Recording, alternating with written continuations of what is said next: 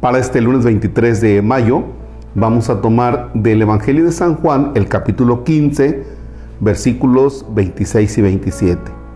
Y del capítulo 16, versículos del 1 al 4. En el nombre del Padre y del Hijo y del Espíritu Santo. Cuando venga el protector que les enviaré desde el Padre, por ser Él el Espíritu de verdad que procede del Padre, dará testimonio de mí. Y ustedes también darán testimonio de mí, pues han estado conmigo desde el principio. Les he hablado de todo esto para que no se vayan a tambalear. Serán expulsados de las comunidades judías. Más aún, se acerca el tiempo en que cualquiera que los mate pensará que está sirviendo a Dios. Y actuarán así porque no conocen ni al Padre ni a mí. Se los advierto de antemano para que cuando llegue la hora recuerden que se lo había dicho. Palabra del Señor. Gloria a ti, Señor Jesús. Dos elementos, dos elementos fundamentales. Ustedes darán testimonio de mí.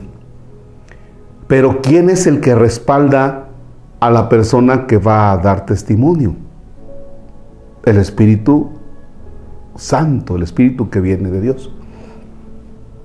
Fíjense que cuando los niños hacen la confirmación, pues muchas veces se quedan así como que, pues, pues hay que hacer la confirmación, ¿verdad? Y los papás a veces opinan lo siguiente, ya que haga la confirmación del chiquillo, si no, luego cuando se vaya a casar, los padres van a estar ahí dando guerra, dice los sacerdotes que ya ves cómo se ponen. Entonces hay que ya cumplir con este requisito. No, mi vida, no es un requisito. El niño o la niña está recibiendo al Espíritu Santo en el sacramento. Que ojalá el niño ya sea consciente de esto. Porque si el Espíritu Santo llega al niño, no es para que tenga el requisito y el día que se vaya a casar, pues no le pongan pero los sacerdotes. No se trata de eso. Se trata de tener el Espíritu Santo para ser testigos de Él, de Dios, en el mundo. Para eso, nada más. Ser testigos en el mundo de hoy, ser testigos de Dios, no es algo muy fácil, porque realmente se requiere de valentía. Valentía que por nuestras propias fuerzas no tenemos. Entonces necesitamos la fuerza que viene del Espíritu Santo. Él es el que nos sostiene. ¿Ya? Ese es el elemento primero.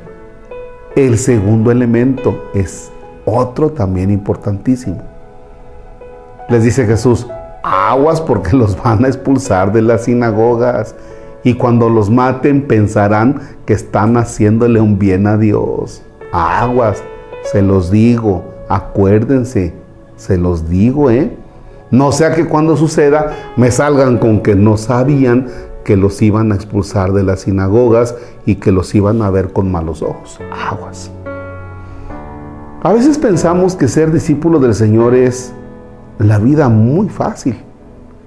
Pero Jesús advierte acerca de la persecución. Van a tener dificultades en el mundo.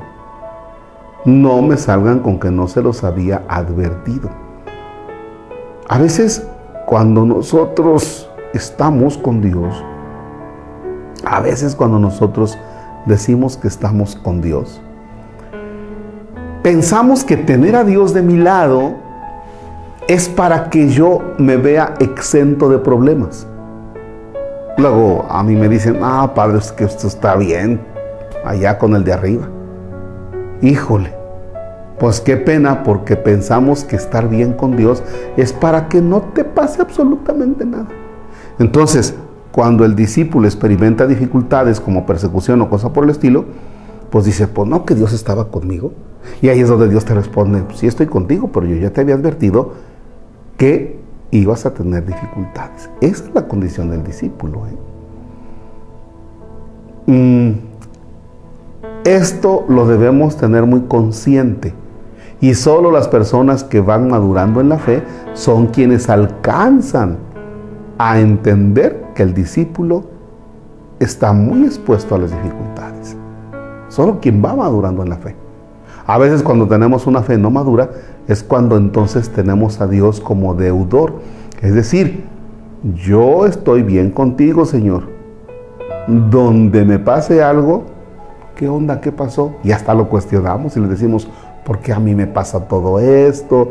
Ya ni la haces, yo que siempre estoy contigo. Este, vaya, cosas de esas, ¿no? Que el Señor nos ayude con la fuerza del Espíritu Santo a ser testigos de Él en el mundo de hoy. Que así sea. Padre nuestro que estás en el cielo, santificado sea tu nombre, venga a nosotros tu reino. Hágase tu voluntad en la tierra como en el cielo. Danos hoy nuestro pan de cada día, perdona nuestras ofensas como también nosotros perdonamos a los que nos ofenden no nos dejes caer en tentación y líbranos del mal. Señor esté con ustedes. La bendición de Dios Todopoderoso, Padre, Hijo y Espíritu Santo desciende y permanezca para siempre. Amén. El Señor es nuestra fortaleza, podemos estar en paz. Demos gracias a Dios. Que tengan un excelente lunes.